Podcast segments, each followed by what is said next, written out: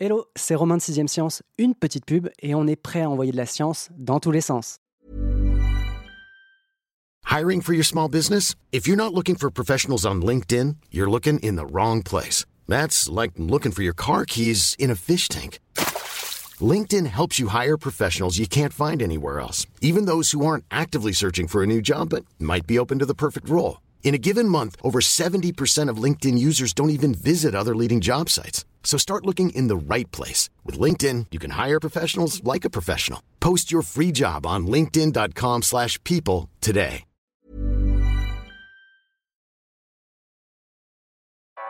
Vous écoutez 6ème Science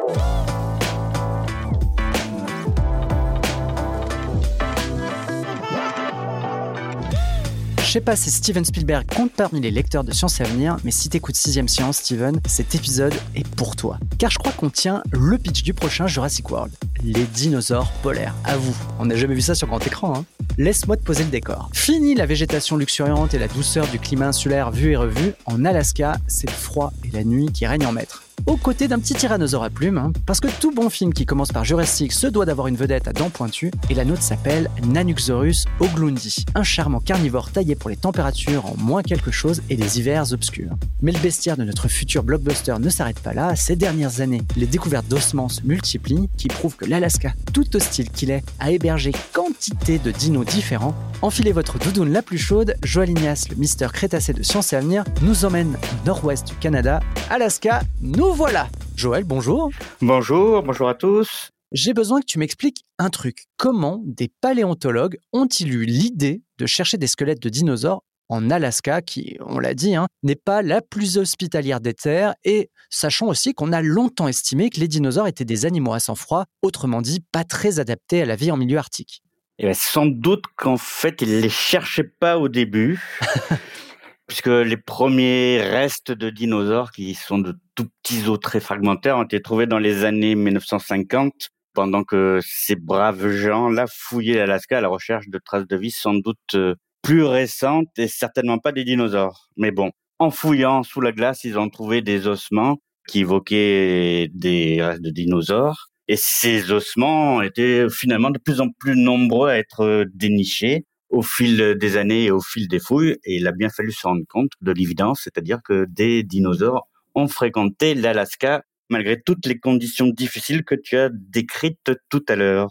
Oui, parce que on imagine très bien de la glace qui recouvre la Terre, qui elle-même recouvre les fossiles, et des nuits qui peuvent durer plusieurs mois d'affilée. Est-ce que tu as des infos sur à quoi peuvent bien ressembler des fouilles dans un environnement aussi inhospitalier? Alors, ce sont des conditions évidemment très difficiles. Il faut bien se rendre compte que l'Alaska, c'est un immense territoire et que la plus grande partie de ce territoire est encore vierge de toute activité humaine, y compris de fouilles. Hmm. Mais il y a néanmoins quelques sites au nord de l'Alaska, la formation de Prince Creek, par exemple, ou un peu plus au sud, le parc Denali, qui sont fouillés pendant les périodes les plus clémentes, c'est-à-dire en été, quand il fait bien jour il faut attendre que la glace ait fondu, quoi. Le temps que la glace ait fondu. Et malgré ça, c'est quand même difficile d'accès, hein, parce que l'Alaska, c'est pas forcément connu pour son réseau routier. Donc parfois, pour accéder à ces sites, eh ben, il faut prendre un hélicoptère et se faire déposer là pour des périodes de camping de 10, 15, 3 semaines. Et pour mieux savoir cibler euh, ces endroits où on va fouiller, souvent les paléontologues utilisent des drones qui vont permettre de se repérer, de voir euh, là où il y a des falaises qui sont mises à nu, qui vont être euh, l'objet de fouilles. Bon, là, on a l'introduction parfaite pour le prochain Jurassic World. Un drone quasiment, qui quasiment, y en a encore un. On a évoqué une vedette, c'est en illustration principale de ton dossier. On voit un tyrannosaure pygmée. c'est quand même 6 mètres de long, hein, de la tête à la queue. Je te le disais avant qu'on enregistre que je le trouvais vraiment badass. Alors c'est l'illustration, euh, le visuel est non contractuel. Hein. Il s'agit là d'une vue d'artiste. Euh, on a une bestiole euh, quasiment toute blanche, mais avec des taches grises et un museau bien noir qui lui donne un côté de petit tyrannosaure, mais très très différent de l'image qu'on a pu en avoir jusque-là. Est-ce que tu peux nous présenter un peu ce Nanuxorus oglundi qui vivait en Alaska il y a environ 70 millions d'années? Comme tu disais, c'est un petit tyrannosaure qui est très très proche euh, dans sa lignée du célèbre T-Rex, qui est euh, la bête emblématique de la fin du Crétacé, à la différence qu'il est beaucoup plus petit environ deux fois moins gros que le T-Rex, donc comme tu disais, 6 à 7 mètres de, longueur, pour un poids qui est difficile à évaluer, mais qu'on va dire autour d'une tonne, peut-être un peu, petit peu plus. Et il a des caractéristiques propres euh, à cette lignée de tyrannosaures, c'est-à-dire une petite crête euh, au-dessus du crâne, des grosses dents prêtes à, croquer euh, toutes les proies qui se présentaient là. Et lui en particulier, il a deux petites dents en plus en avant qui le distinguent un peu des autres tyrannosaures. C'est quoi C'est des dents de lapin un peu Ouais, quasiment des petites dents de lapin. Ouais. On a posé notre protagoniste principal. Est-ce que tu peux nous en dire un peu plus sur l'environnement? Parce que l'Alaska d'aujourd'hui, on en a une idée assez précise. Hein. C'est l'État des États-Unis le plus grand, mais aussi le moins densément peuplé, du fait, j'imagine aussi, des conditions euh, météorologiques. Mais est-ce que tu peux nous présenter le climat tel qu'il était à l'époque? Alors, il était quand même plus chaud qu'aujourd'hui, puisque le Crétacé, c'est une des périodes les plus chaudes de l'histoire de la Terre. À la fin du Crétacé, euh, on a peut-être eu des petits changements climatiques euh, qui se sont succédés, mais globalement, on peut dire qu'il faisait plus chaud, c'est-à-dire que l'été, on atteignait euh, aisément peut-être les 15 degrés, avec une végétation de forêt polaire, sans glace, sans calotte glaciaire c'est l'hiver que ça se durcit un peu au niveau conditions, puisque la température descendait allègrement en dessous de 0 degré, qu'il y avait des tempêtes de neige. La nuit était présente euh, de manière encore plus importante qu'aujourd'hui, parce que l'Alaska, du fait des mouvements tectoniques, était encore plus proche du pôle Nord. Donc les nuits étaient plus longues et plus obscures qu'aujourd'hui. On parle de nuit polaire, mais ça peut durer des semaines. Ça peut durer des mois même. Quand on voit ce petit tyrannosaure, tu l'as bien dit, hein, il est très différent de la star de Jurassic Park, mais qu'est-ce qui nous permet de dire que c'est un local et non pas un voyageur de passage en Alaska? Alors pour lui et comme pour beaucoup d'autres euh, dinosaures qu'on a trouvés en Alaska, on a aussi identifié des restes de juvéniles très jeunes, euh, quasiment au moment de la naissance, donc des coquilles d'œufs, des tout, tout, tout petits fragments d'os qui appartiennent à des bébés dinosaures, hein, on va dire ça comme ça. Il n'y a pas d'autre possibilité qu'un établissement euh, hmm. pérenne de ces espèces dans ces lieux-là, parce que des jeunes ne peuvent pas se déplacer sur des milliers de kilomètres pour aller migrer. Donc, euh, ouais, on a une quasi-certitude maintenant que de nombreuses espèces de dinosaures vivaient vraiment en, Alaska.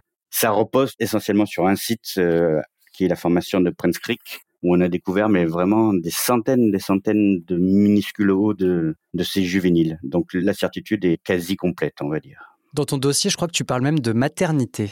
Une petite tout à fait, tout à fait, parce qu'il y a des centaines de restes d'œufs et on suppose, alors ça c'est pas forcément lié que à l'Alaska, mais que ces dinosaures qui avaient un peu un comportement d'oiseau pondaient des œufs et qu'il y avait peut-être un couvage commun à plusieurs euh, mères dinosaures. C'est presque mignon ça. Hein on, ben, tout à fait. On a l'instant émotion là dans notre blockbuster. Et on parle beaucoup de l'Alaska depuis tout à l'heure, mais est-ce qu'on a connaissance d'autres endroits du globe, là aussi aux températures souvent négatives, qui ont pu accueillir en leur temps, alors ça peut être au Crétacé ou avant, leur lot de dinosaures? Oui, on a des traces de dinosaures qui sont bien plus rares, hein, quand même, parce que les endroits sont aussi euh, moins accessibles. En Sibérie, par exemple, euh, dans le Svalbard, au Japon, sur l'île d'Hokkaido, qui est la plus au nord et qui à l'époque était aussi près du pôle Nord, on a découvert des restes très fragmentaires de dinosaures. Donc euh, on suppose qu'ils ont réussi à, à, trouver les moyens adéquats pour s'adapter à ces milieux qui aujourd'hui, même pour les humains, sont encore euh, très compliqués à vivre. Est-ce qu'on a pu retracer peut-être l'itinéraire qu'ont suivi Oglundi et d'autres, hein, puisque on va s'attarder un peu sur les autres dinosaures, euh, les restes et les fossiles qu'on a découverts, mais est-ce qu'on sait comment ils ont pu débarquer jusqu'à finalement poser leurs valises en Alaska? Alors on a des hypothèses qui demandent encore à être étayées, mais qui sont quand même euh, basées sur des connaissances assez solides, on va dire. C'est déjà qu'il faut se dire qu'à l'époque, l'Alaska et l'Asie était reliée au niveau du détroit de Bering par une terre qui était émergée, qu'on pouvait emprunter bah, là aussi durant l'été, parce que l'hiver, je pense que les conditions étaient trop difficiles. Donc on suppose qu'une grande partie de ces dinosaures qu'on trouve aujourd'hui en Alaska, ils étaient originaires d'Asie et que dans leur euh, pérégrination, ils ont emprunté ce détroit de Bering pour aller gagner l'Amérique du Nord que certains ont pu euh, trouver l'endroit, je ne sais pas pourquoi, accueillant pour eux qu'ils y sont restés, tandis que d'autres, comme notre fameux T-Rex, sont descendus un peu plus au sud, vers des climats un peu plus chauds et plus accueillants.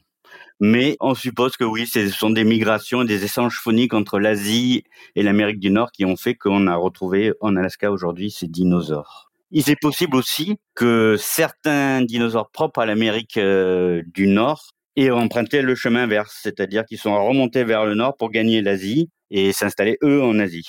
En fait, j'avais pas du tout cette image-là du dinosaure, c'est-à-dire d'une espèce euh, qui peut migrer en quelque sorte sur du temps très long, j'imagine. C'est ça, c'est des migrations qui ont peut-être pris euh, plusieurs euh, centaines d'années avec des étapes qui se sont révélées être des lieux d'atterrissage définitifs. Mais oui, oui, oui, les dinosaures, comme tous les êtres vivants, hein, on va dire, ont tendance à explorer les mondes qui leur sont inconnus. Parlons un peu stratégie, puisque une fois que tu arrives en Alaska, nous, on peut enfiler une doudoune, voire un manteau par-dessus la doudoune, mais comment des animaux qui pèsent, tu l'as dit, hein, pour certains des fois euh, une centaine de kilos, une tonne ou plus, herbivores ou carnivores, comment ils survivent à des températures qui, en hiver, passent allègrement hein, sous les zéros? C'est la grande question qui est débattue en ce moment par les paléontologues. La première chose qu'on va dire, c'est que pour vivre dans le milieu froid qu'était l'Alaska, le plus simple, c'est de produire soi-même de la chaleur.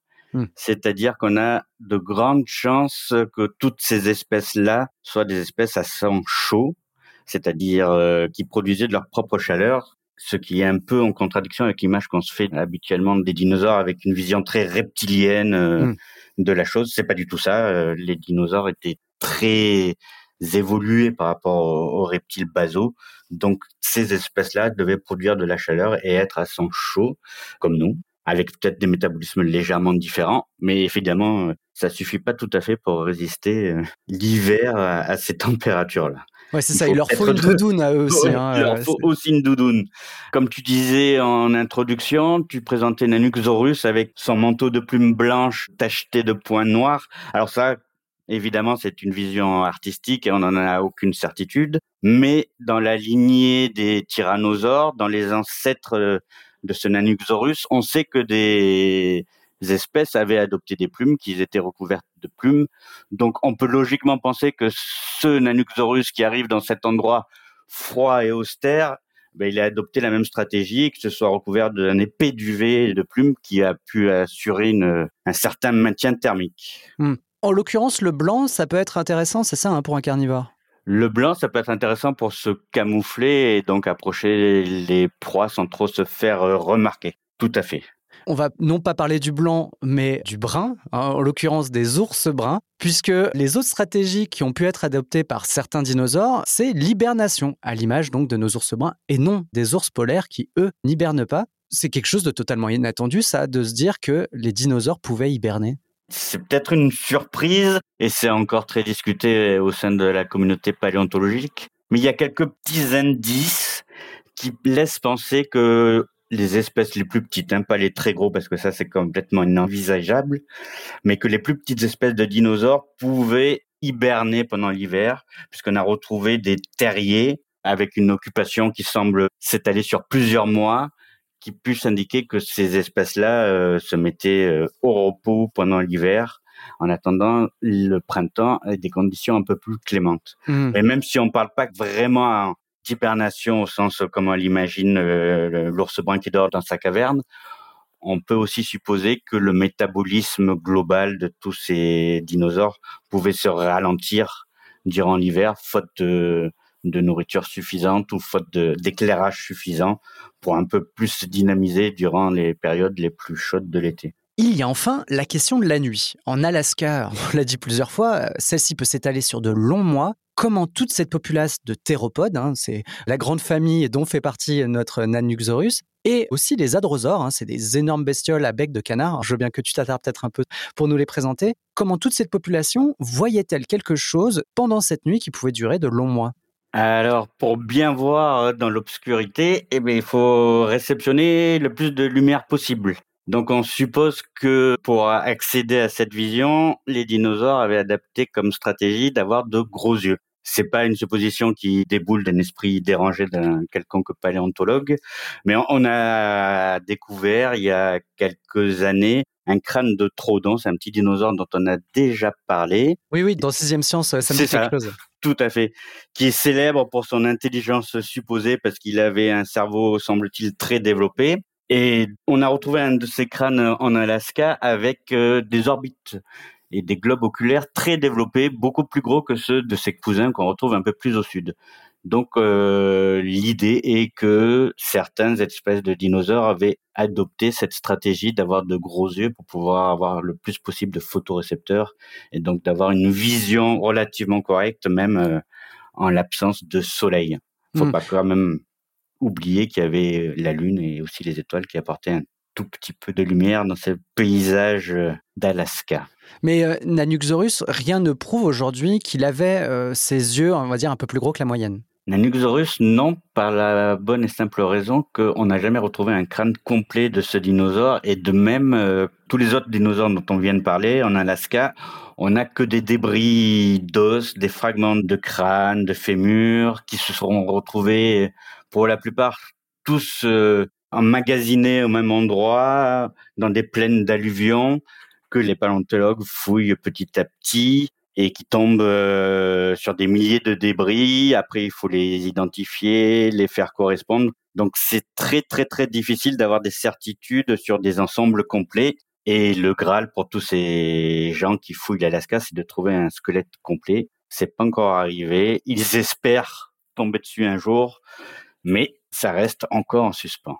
On leur souhaite, hein. si c'est pas un Anuxorus, ce sera peut-être euh, un Adrosaure, c'est ça? Et afin qu'on ait peut-être une image plus globale de à quoi ressemblait l'Alaska il y a 70 ou 100 millions d'années, est-ce que tu peux nous présenter, non plus une Anuxorus, hein, on s'est bien attardé sur ce personnage, mais peut-être les adrosaures et les, les autres herbivores qui vivaient à l'époque? Tout à fait. Alors tous ces herbivores, ce sont des quadrupèdes les hadrosaures, ce sont des dinosaures qu'on appelle souvent les vaches du Crétacé parce qu'ils avaient un comportement très grégaire, qui se déplaçaient en troupeau, avec des comportements certainement moins évolués que les chasseurs qui étaient les Nanuxorus. Ils n'avaient pas trop de difficultés, eux, à se nourrir durant l'hiver parce que la végétation autour d'eux était essentiellement composée d'arbres à feuilles persistantes. Donc la ressource était toujours présente il fallait ensuite euh, lutter contre le froid et aussi échapper à ces prédateurs qui devaient être assez efficaces euh, pour pouvoir se nourrir durant l'hiver. Tout blanc peut-être, donc euh, très facile à se dissimuler. Donc l'Alaska n'avait rien d'un désert en quelque sorte. Ça pouvait être un lieu où la vie était présente et présente en nombre. La vie était présente essentiellement sous ces forêts polaires composées euh, de gymnospermes et de cicailles et de fougères, avec euh, tout un tas d'animaux autres que les dinosaures, les ancêtres des mammifères, quelques reptiles euh, dans les endroits les plus chauds, et dans les mers autour de l'Alaska, de nombreux reptiles marins aussi qui étaient là en nombre. Non, c'était pas du tout le désert qu'on imagine aujourd'hui parce que les températures étaient quand même beaucoup plus chaudes et, avec un climat plus accueillant. On retrouve en miroir la même image en Antarctique avec un, environnement à peu près similaire euh, à l'époque. Ouais, donc euh, tu es en train de me dire que Nanuxorus, globalement, euh, il galérait pas trop à trouver à manger. Il galérait pas trop. Sa plus grosse galère, à mon avis, c'était de vivre pendant six mois de nuit. Là, on n'a pas encore les réponses. Eh ben, merci beaucoup Joël de nous avoir éclairé et euh, d'avoir rempli notre curiosité. Quant à moi, je vous donne rendez-vous dans 10 jours pour un nouvel épisode de 6 Science où on en verra, comme d'habitude, de la science dans tous les sens. On ne va pas se quitter comme ça. Vous avez aimé cet épisode? Sportif, généraliste, sexo ou scientifique, varié mais toujours bien informé. Découvrez les autres podcasts de la rédaction 20 minutes sur votre application d'écoute préférée ou directement sur podcast au pluriel.20minutes.fr. Et merci de nous avoir écoutés.